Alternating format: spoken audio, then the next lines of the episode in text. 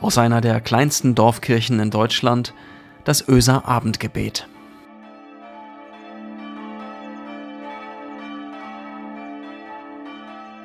Ein herzliches Willkommen zum Öser Abendgebet heute am 13. Februar 2021. Schön, dass du da bist. Was hast du eigentlich auf dem Konto? Nee, nee, ich meine natürlich nicht das Bankkonto. Was steht auf deinem Lebenskonto auf der Haben-Seite? Ich meine keine Besitztümer. Ich spreche von Dingen wie, was kannst du gut? Wo bist du für andere ein Gewinn? Was hast du schon Tolles geleistet? Und wo liegen deine Stärken? Ich habe mein Abitur in Bremerförde auf dem Wirtschaftsgymnasium gemacht. Ich war richtig schlecht, vor allem in den Wirtschaftsfächern. Ja, ihr findet das jetzt vielleicht ganz lustig, das war aber eine ganz schön knappe Geschichte mit meinem Abitur. Aber ganz nach dem Minimalprinzip, das da lautet, möglichst geringer Aufwand, um das gesteckte Ziel zu erreichen, bin ich da so durch und konnte somit meine berufliche Laufbahn zur Diakonin antreten. Ein anderes Ziel gab es nicht. Aber bis auf das Minimalprinzip ist noch etwas hängen geblieben. Die Haben- und die Soll-Seite eines Kontos.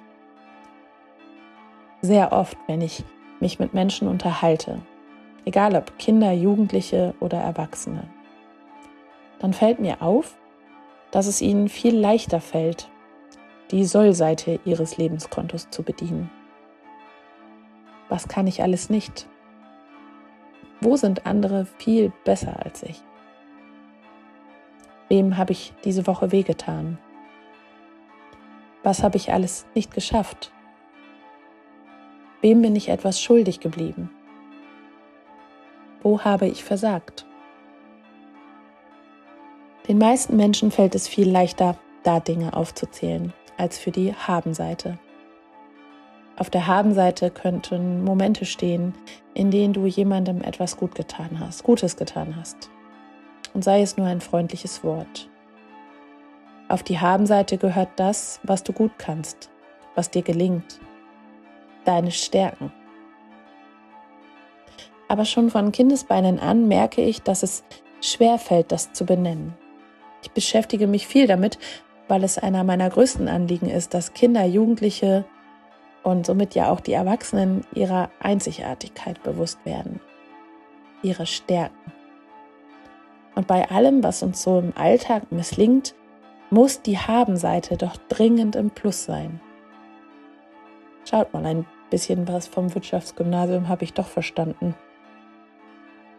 Das Problem ist oft, dass uns Menschen sagen, was wir gut können. Wir hören es, glauben es aber nicht so richtig. Es rutscht nicht vom Kopf ins Herz. Es verankert sich nicht. Ganz banales, oberflächliches Beispiel. Wir können in einer Woche fünf, fünf Menschen etwas Nettes sagen oder etwas loben, was ich gut gemacht habe. Aber wenn eine kleine Kritik kommt, dann wiegt die das hundertfache Fache von dem, was die fünf guten Feedbacks wiegen. Bescheuert, weiß ich auch, aber so ist es. Und es geht nicht nur mir so. Kommt natürlich auch von einer Gesellschaft, in der wir zwar stolz sein dürfen, aber nicht angeben sollen, in der wir Leistungen erbringen sollen, aber uns nicht damit brüsten. Eine Gesellschaft, die nach Perfektion strebt und von Vergleichen lebt. Aber das kann doch nur schiefgehen, oder? Im Römerbrief lesen wir im achten Kapitel von Anfeindungen. Da werden die Christen, die jungen Christengemeinden angeklagt von denen, die nicht dazugehören. Und es steht da in Vers 31 und in Vers 38, wenn Gott für uns ist, wer kann gegen uns sein? Und ich bin zutiefst überzeugt, nichts kann uns von der Liebe Gottes trennen.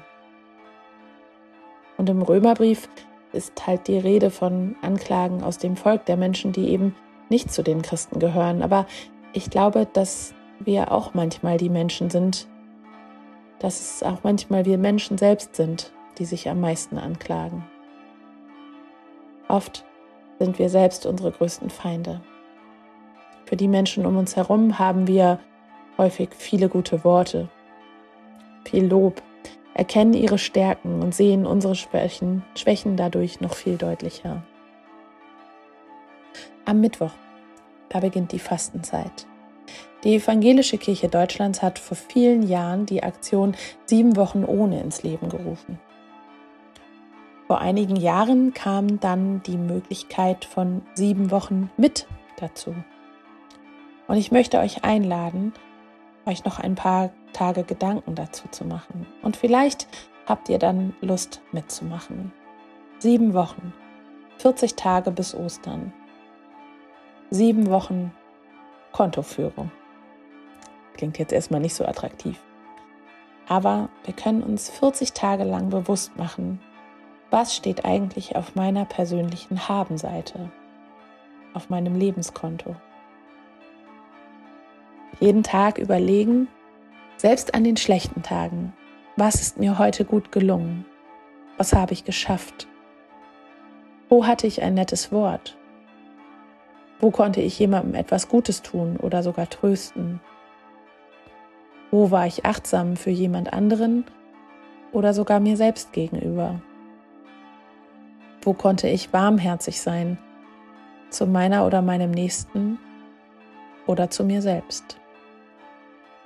Wo kann ich vielleicht sogar etwas von der Soll-Seite meines Lebenskontos umwandeln in etwas Gutes, weil ich gelernt habe, gnädig mit mir zu sein? Ich glaube, all das geht noch viel besser, wenn wir uns den Vers aus dem Römerbrief ganz bewusst machen und uns, wie sagt man so schön, hinter die Ohren schreiben. Wenn Gott für uns ist, wer kann dann noch gegen uns sein? Nichts und niemand kann uns trennen von der Liebe Gottes. Nicht mal wir selbst und unser eigener Kritiker in uns. Lasst uns die Habenseite auf unserem Lebenskonto füllen und schauen, was Gott uns alles Gutes mit auf den Weg gegeben hat. Auf die Habenseite. Lasst uns das glauben. Lasst es in eure Herzen rutschen. Du bist kein komischer Zufall Du bist Absicht. Und da gibt es einen schönen Liebesbrief von Gott für dich. Vielleicht hilft es dir, ihn zu hören und auch nochmal zu lesen, wenn dir dieses Gefühl abhanden kommt und die Sollseite viel leichter zu füllen ist. Es ist überschrieben mit Liebesbrief des Vaters. Liebes Kind, ich kenne dich ganz genau, selbst wenn du mich vielleicht noch nicht kennst. Ich weiß, wann du aufstehst und wann du schlafen kann, gehst. Ich kenne alle deine Wege. Ich habe dich nach meinem Bild geschaffen. Du bist mein Kind. Du warst kein Unfall. Ich habe jeden einzelnen Tag deines Lebens in mein Buch geschrieben. Ich habe den Zeitpunkt und den Ort deiner Geburt bestimmt und mir überlegt, wo du leben wirst. Ich habe Pläne für dich, die voller Zukunft und Hoffnung sind. Meine guten Gedanken über dich sind so zahlreich wie der Sand am Meeresstrand. Ich freue mich so sehr über dich, dass ich nur jubeln kann. Wenn dein Herz zerbrochen ist, bin ich dir nahe. Wie ein Hirte ein Lamm trägt, so trage ich dich an meinem Herzen.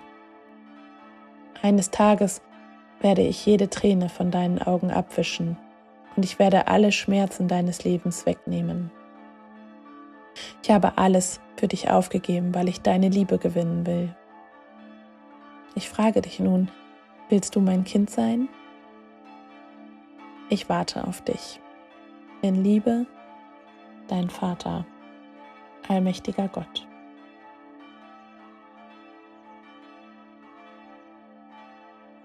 So segne dich Gott, die dich geschaffen hat, mit allem, was du bist und kannst. Der Gott, der dich so gemeint hat, der Sohn Jesus Christus, der kam, damit wir von dieser absichtlichen Liebe Gottes zu uns erfahren. Und die heilige Geisteskraft, die sich ganz sanft in dein Herz einschleicht, damit du dich daran erinnerst, dass nichts und niemand dich von Gottes Liebe trennen kann. Amen.